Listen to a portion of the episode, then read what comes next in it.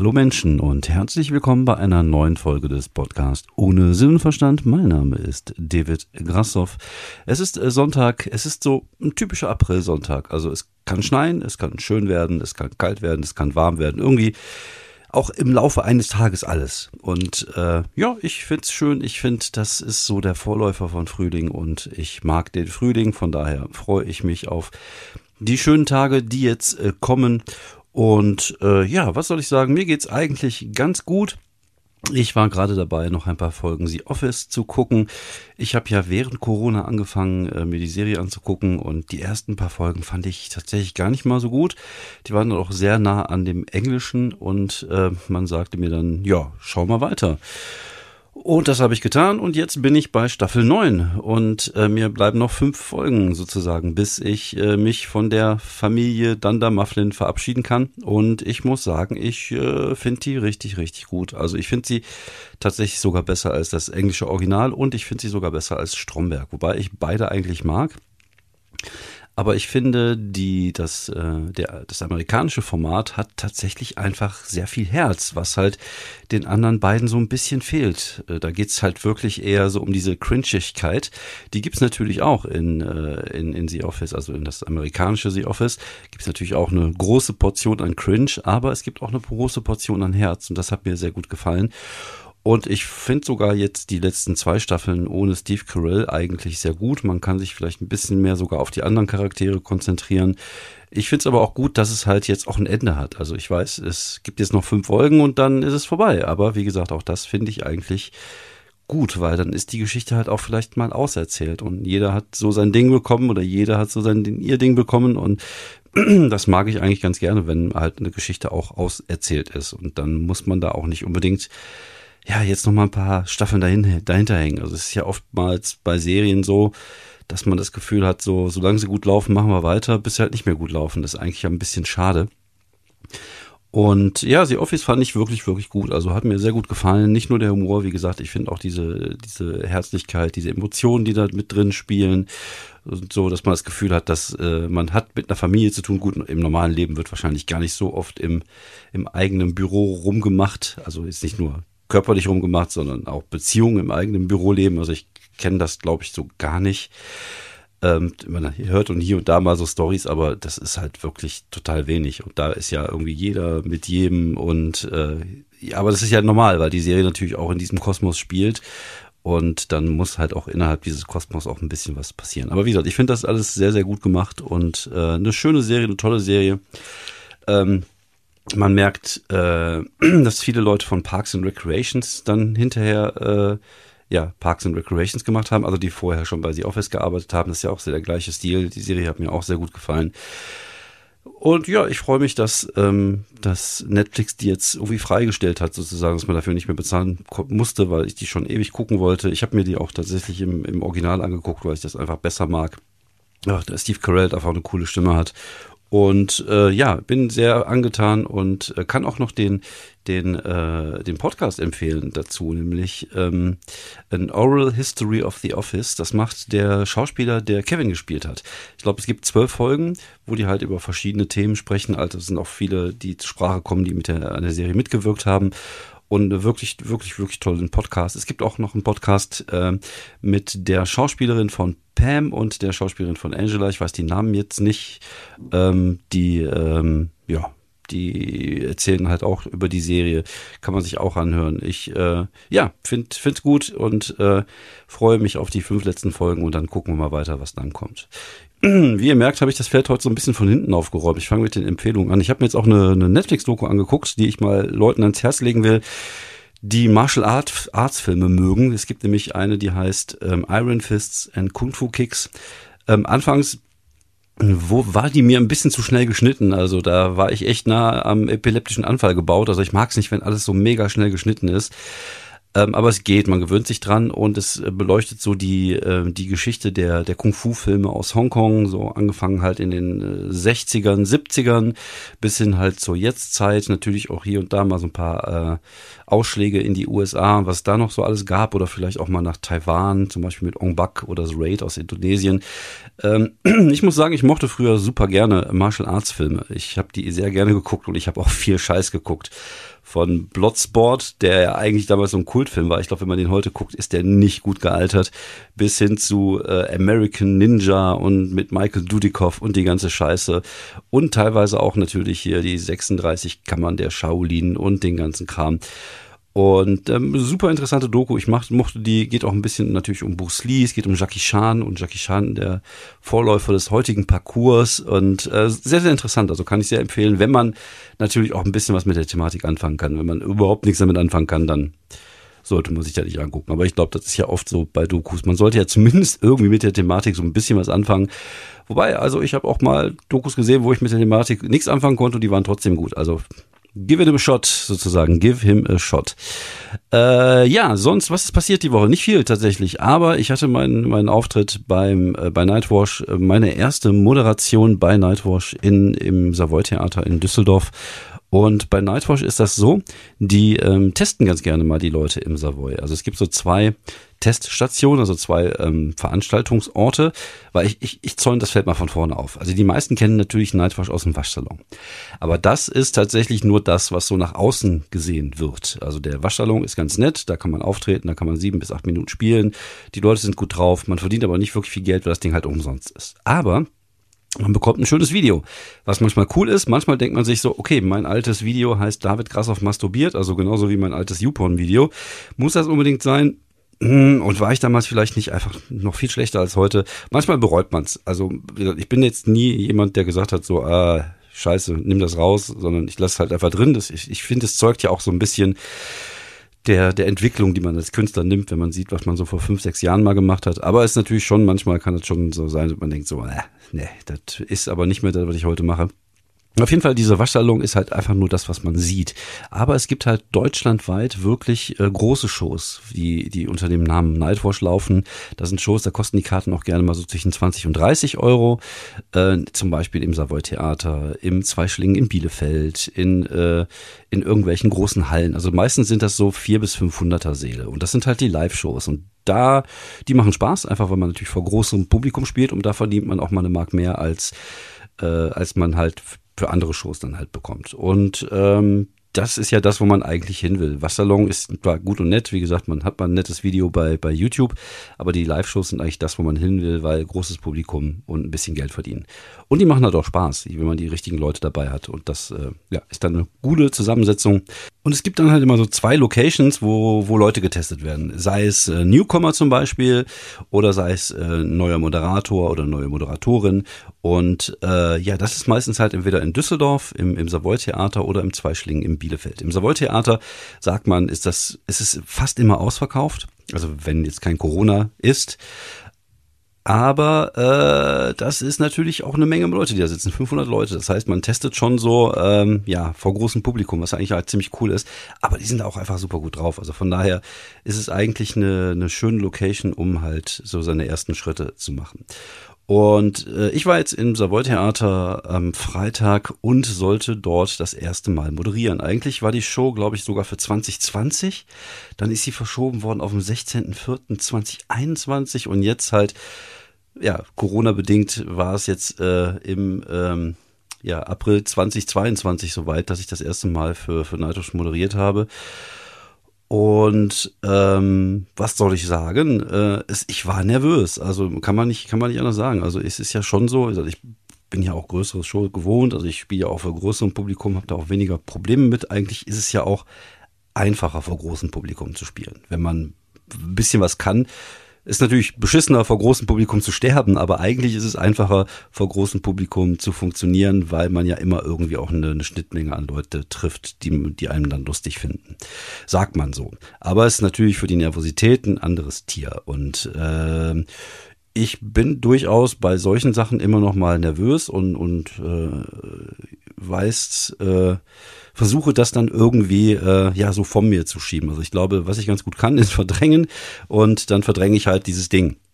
Und äh, die Nervosität in den Tagen davor kann ich ganz gut halt mit diesem Mechanismus so vor mir schieben, so dass ich äh, zwar am Freitag tagsüber auch schon so ein leichtes Kribbeln gespürt habe, Vielleicht lag es aber auch an was anderes, wer weiß. Aber äh, ich jetzt nicht hochgradig nervös war. Vor der Show natürlich wieder ein anderes, anderes Ding. Da ist man natürlich schon ein bisschen äh, aufge, aufgedreht und, und aufgeregt, aber ich glaube, das ist auch ganz normal. Ich glaube, das sollte auch immer so sein, dass man einen gewissen Grad an Aufregung hat und man muss diese Aufregung auch zulassen. Und es gibt Leute, die gehen halt verschiedenartig damit um. Also ich habe da viele verschiedene Kollegen und Kolleginnen gesehen, die, wenn sie denn nervös waren, halt immer auch irgendeinen einen Mechanismus hatten, um damit äh, irgendwie umzugehen. Und es gibt die, die Fraktion, der ich angehöre. Wir sind die Tiger. Das heißt, wir tigern im Backstage immer hin und her und, und gehen vielleicht nochmal das Material durch oder machen uns größer. Dann gibt's die Introvertierten. Das sind die, die vielleicht eher so irgendwie meditieren oder so ein bisschen in sich gekehrt sind und ihre Ruhe brauchen. Es gibt andere Leute, die sind einfach eiskalt. Denen ist das einfach scheißegal. Die kennen sowas wie, wie Aufregung nicht. Ähm, und, aber jeder muss halt für sich ent entscheiden, wie er oder sie damit umgeht. Und für mich ist es halt immer so, dass ich dann merke, also zum einen versuche ich immer zuerst mal zu verdrängen. Und wenn äh, es dann irgendwann soweit ist, versuche ich dann die, die Aufregung anzunehmen und in Energie umzuwandeln. Das hört sich jetzt alles sehr esoterisch an. Und wenn ich jetzt gleich anfange, hier so eine Yoga-Stunde zu moderieren, wisst ihr Bescheid. Nein, aber es ist schon so, dass ich versuche, das in, in Energie äh, zu, zu verwandeln, dass ich versuche halt auch so eine gewisse, so ein bisschen unter Strom sein, finde ich eigentlich ganz gut. Und äh, man merkt das natürlich oft auch nach dem Auftritt. Das heißt, wenn diese Nervosität dann von einem abfällt, dass man halt auch sehr schnell müde wird und so ein bisschen so einfach nur irgendwo sitzen möchte und chillen möchte. Und das äh, gehört aber ein Stück weit mit dazu. Und ich glaube, das ist auch wichtig, dass man so eine Aufregung hat. Es darf nur nicht sich in Angst, Angst verwandeln. Ich glaube, Angst hemmt, aber so eine gewisse Aufregung zu haben und zu wissen, ähm, es ist gleich irgendwas, irgendwas passiert gleich, was nicht normal ist. Und ähm, das ist halt einfach so, ne? Wir, wir, wir, wir Comedians, wir stehen halt alleine vor 500 Leuten und müssen die Leute irgendwie zum Lachen bringen. So, und das ist natürlich eine, Situation, die im Alltagsleben seltenst, äh, selten passiert. Und das ist natürlich eine komplett außergewöhnliche, selbst erwählte natürlich Position, aber es ist ja schon so, dass es halt schon äh, ja eine Stresssituation ist. Und ähm, wir können damit umgehen, weil wir das halt auch schon länger machen und äh, wir gehen da wahrscheinlich souveräner mit um als, als viele andere Leute. Bei vielen Leuten hört man ja tatsächlich, dass es auch so die Angst Nummer eins ist, so vor Leuten zu reden und so. Und ich kann es nachvollziehen. Bei mir ging es ja vor 15 Jahren genauso. Vor 15 Jahren war ich auch jemand, der gesagt hat, so, boah, vor Leuten reden, wenn es jetzt nicht unbedingt sein muss. Ich stehe auch nicht so gerne im Mittelpunkt, lass das mal lieber sein. Ähm, kann sich ändern, hat sich gezeigt und ähm, aber wie gesagt, diese, diese Aufregung, ich finde, sie gehört immer noch dazu. Sie muss nicht immer so groß sein, wie sie jetzt äh, letzte Woche war, weil natürlich, wie gesagt, man will es halt nicht verkacken. Also es ist ja schon so, wenn du, du hast ja, wenn du bei Nightwatch gebucht wirst, kannst du ja normal als Künstler gebucht werden. Aber wenn du als Moderator gut noch gebucht werden kannst, dann bist du halt in einem schon etwas kleineren Kreis an Kollegen und Kolleginnen, die halt äh, für diesen Bereich äh, dann halt benutzt werden. Heißt, nicht jeder Comedian ist halt gleichzeitig auch ein guter Moderator oder eine gute Moderatorin. Und deswegen äh, war es mir schon wichtig, einfach zu zeigen, dass ich es kann und natürlich, dass ich nicht verkacke. Und das war schon eine, eine, Situation, die halt eine andere ist, als wenn ich einfach zu so einer Show gehe. Wenn ich zu so einer Show gehe, natürlich hat man dann eine gute, gutes Level dann Aufgeregtheit. Ich nenne das dann immer positiven Stress. Aber wenn du dann moderierst und der Abend dir so ein bisschen in die Füße gelegt wird, oder nee, in die Füße nicht, in die Hände gelegt wird, dann äh, ist das natürlich auch ein, ein komplett anderes, äh, anderes Ding. Und deswegen ist es, glaube ich, auch durchaus angebracht, da nervös zu sein. Und ähm, ja, wie gesagt, so tagsüber ging es eigentlich. Ich habe versucht, da nicht dran zu denken, hatte auch ein bisschen Stress im Büro.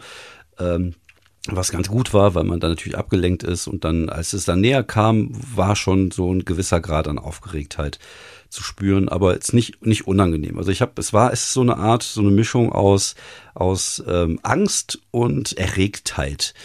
Das klingt jetzt auch ein bisschen wie so ein SM-Porno, aber ihr, ihr, versteht, was ich meine. Also es ist schon so, dass man auf der einen Seite Angst ein bisschen hat, ein bisschen Respekt hat, und sich ein bisschen fürchtet vor der Situation am Abend. Auf der anderen Seite denkt man sich so geil, das genau das will ich ja eigentlich auch. Das ist ja, deswegen mache ich das ja auch. Ich will ja mal vor größerem Publikum spielen und ich will auch mal so einen Abend durchmoderieren können.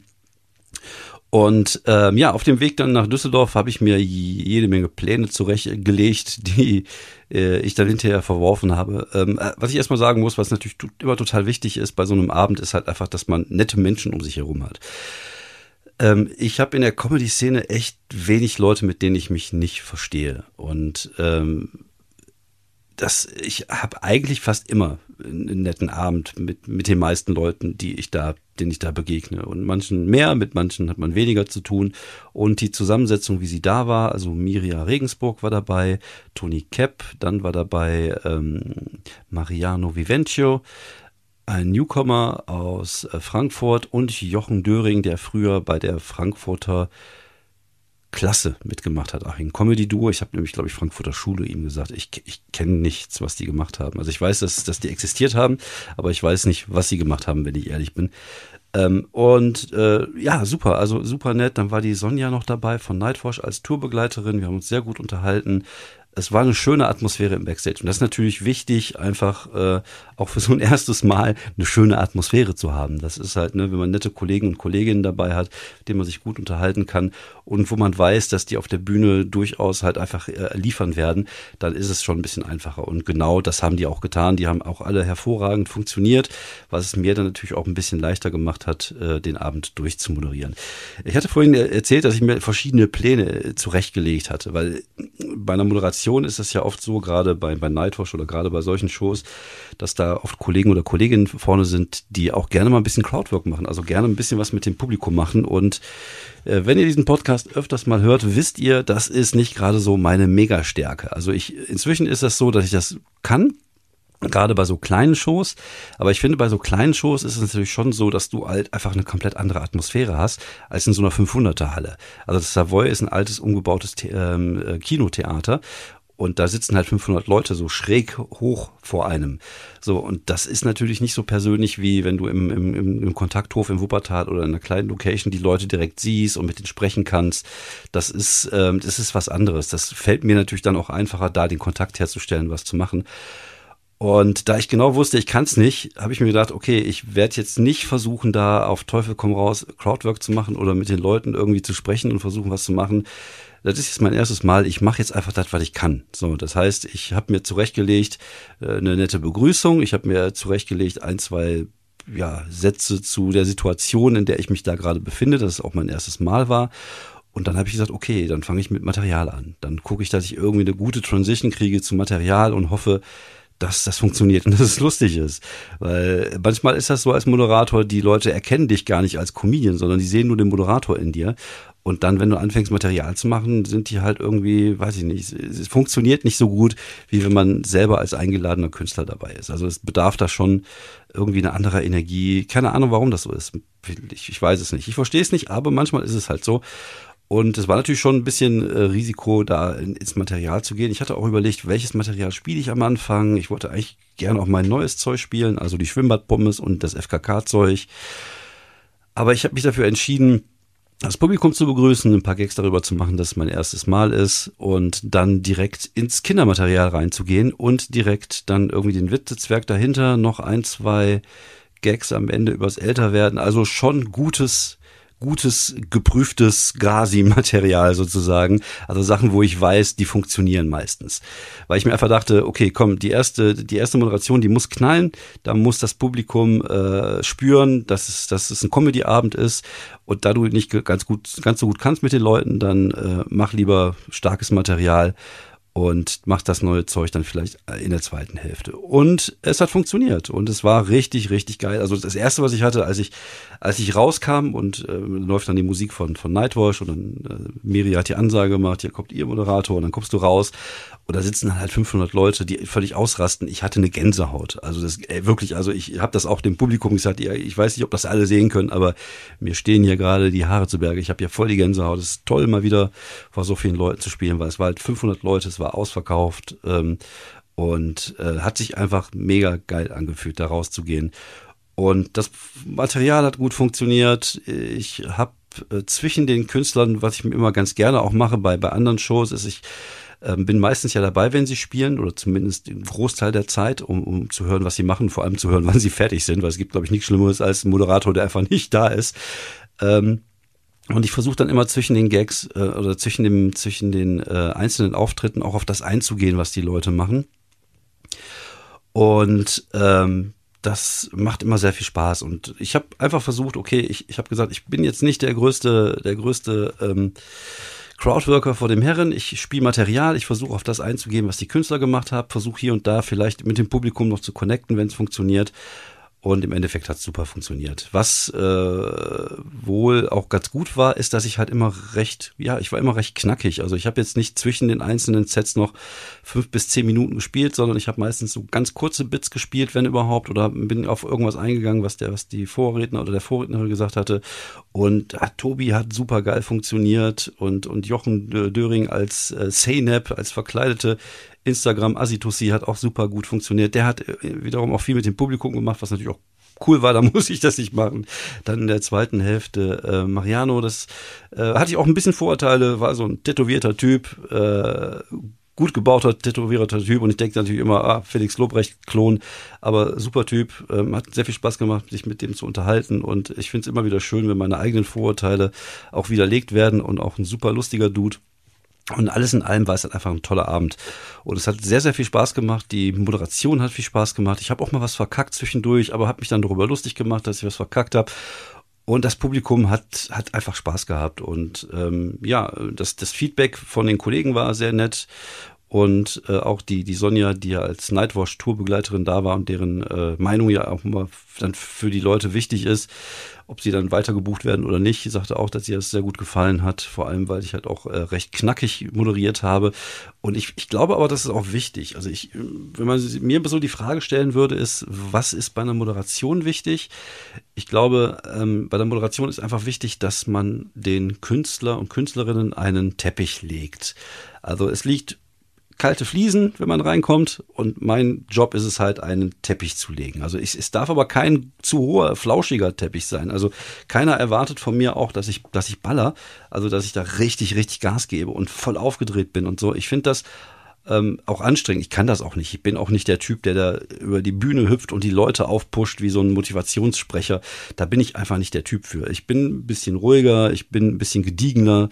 Ich äh, versuche das eher ein bisschen durch die charmante Art zu machen und äh, übertrete dabei auch gerne mal lächelnd Grenzen. Das mag ich halt ja total gerne und ähm, ja, das ist halt mein Stil und ähm, wie gesagt, ich glaube, es gibt verschiedene Arten von Moderatoren, die alle auf ihrer und, und seine Weise vielleicht gut sind, aber ich äh, mache das halt eher ein bisschen äh, entspannter, ein bisschen gediegener und gerne auch mal mit Gags, wo ich weiß, dass die funktionieren. Was aber nicht heißt, dass ich auch nicht mal rausgehen kann. Wie gesagt, ich hatte ja vorher die Show äh, beim Mario Siegesmund moderiert und bin dann auch auf das eingegangen, was das Publikum äh, mir reingeworfen hat. Und das ist natürlich auch eine Fähigkeit, die, wo ich besser werden muss.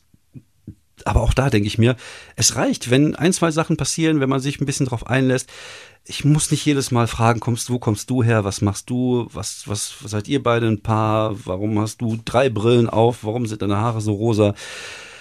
Es ist einfach nicht mein Stil und ich finde, wenn das Leute können, dann ist das auch okay so.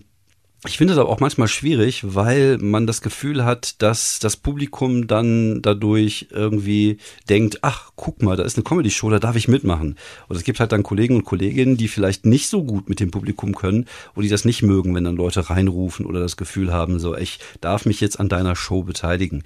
Deswegen sehe ich das immer ein bisschen zwiegespalten. Aber ich glaube, ein guter Moderator oder eine gute Moderatorin sollte halt ähm, ja einen Teppich legen. Also sollte nicht zu sehr im Vordergrund stehen wollen. Das ist auch immer wichtig. Es gibt ja da Leute, die gerne auch mal einfach überziehen als Moderator oder sich so geil finden, dass man äh, ja, dass sie fast eine Soloshow draus machen und auch zwischen den einzelnen Acts. Das finde ich auch mal alles viel zu übertrieben. Also ich finde eine gute, stringente Moderation, wo, wo man lustig ist, sich aber selber ein Stück weit zurücknimmt äh, und ein bisschen charmant ist, das reicht voll und ganz und das kann funktionieren und so funktioniert es eigentlich für mich und so hat es halt auch in Düsseldorf ganz gut funktioniert. Ob da jetzt irgendwelche Buchungen kommen, ich weiß es nicht.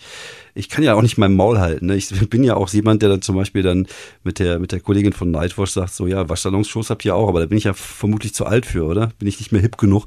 Und ich ich sag Sachen halt manchmal laut aus, die man vielleicht für sich behalten sollte, wenn man, wenn man irgendwie Bock hat, weiter gebucht zu werden. Aber ich kann halt auch nicht anders. Ist mir auch egal. Ich will auch gar nicht im Waschsalon sein. Ich will eigentlich viel lieber in die Live-Shows, weil die viel geiler sind. Und ja, vielleicht hat sich ja da jetzt noch das ein oder andere Türchen geöffnet, weil äh, ich scheinbar ganz gut moderiert habe. Und äh, das wäre natürlich toll, weil mir das auch Spaß macht tatsächlich. Wie gesagt, mir macht es auch Spaß. Ich finde es auch geil, wenn man testen kann tatsächlich als Moderator. Das ist ja auch ein Ding, was ich immer wieder wiederhole. Zum Beispiel wie meine, meine, ich habe ja dann in der zweiten Hälfte dann vor der äh, vor der ersten, vor dem ersten Künstler dann wieder ein bisschen gemacht, um die Leute wiederzuholen. Habe dann meine Schwimmbad-Pommes-Nummer gemacht und das, äh, die FKK-Nummer und die, die, ich schraube ja noch dran. Und ich, hier und da drehe ich noch ein kleines Schräubchen. Es macht einfach Spaß. Du weißt es, es sind lustige Stories. Die Leute haben Spaß dran, die hören sie gerne. Hier und da gibt's ja inzwischen auch schon ein, zwei Gags, die gut funktionieren. Aber da kommt noch mehr. Und das, äh, aber da kannst du halt auch mal ausprobieren von einem größeren Publikum, ob die Leute das annehmen oder ob äh, das, äh, ja, und, und wie man da noch ein paar Schrauben drehen kann oder was man noch machen kann. Und das finde ich eigentlich immer total cool und das macht immer sehr viel Spaß. Also alles in allem war es ein guter Abend. Ich ähm, habe mich sehr, sehr gefreut, darüber das machen zu dürfen und hoffe, dass ich das äh, demnächst auch öfters mal machen, tun kann, soll. Und äh, ja, jetzt mal gucken, was kommt. Nächste Woche ist Kontakthof, ähm, Vollkontakt-Comedy. Ich glaube, letzte Woche waren 27 Karten verkauft. Irgendwie ja, stagniert das gerade so ein bisschen vor sich hin und das geht mir auf den Sack, aber auf der anderen Seite, was soll ich machen? Dann ist das halt so und kannst echt nur mal gucken, mal schauen bis zum Sommer, wie das jetzt sich so entwickelt oder im Herbst, ob das wieder ein bisschen besser wird. Sonst muss ich mal überlegen, ob, ob und wie wir das dann weitermachen. Aber auf der anderen Seite, jetzt kommen wieder viele Open Mics. Ich freue mich. Dann bin ich Ende äh, April in Stuttgart beim Quatsch Comedy Club Spieler zwei Tage. Im Mai ist wenig los. Also momentan sind auch die Leute alle wieder ein bisschen zurückhaltend. Also die Leute, die Shows buchen, also äh, die Leute, die mich buchen, sind irgendwie alle ein bisschen zurückhaltend. Und ähm, ich hoffe mal, dass es jetzt kommt. Aber auf der anderen Seite, ja, so ist das halt. Und dann Spiel Open Mics, wird besser. Äh, ja, und, und versuche an deinen Fähigkeiten zu arbeiten und dann guck mal, was am Ende dabei rauskommt. Das war's von mir. Vielen Dank fürs Zuhören. Es war mir wieder eine Freude. Ich wollte irgendwas erzählen, was ich wieder vergessen habe. Das, ich glaube, ich komme jetzt auch in einem Alter, wo ich auch viele Sachen vergesse. Vielleicht auch, vielleicht auch gut so, vielleicht auch zu Recht. Guckt euch äh, The Office an, falls ihr es noch nicht getan habt. Äh, falls ihr Martial Arts Filme gu gerne guckt, schaut euch äh, Iron Fists and Kung Fu Kicks an.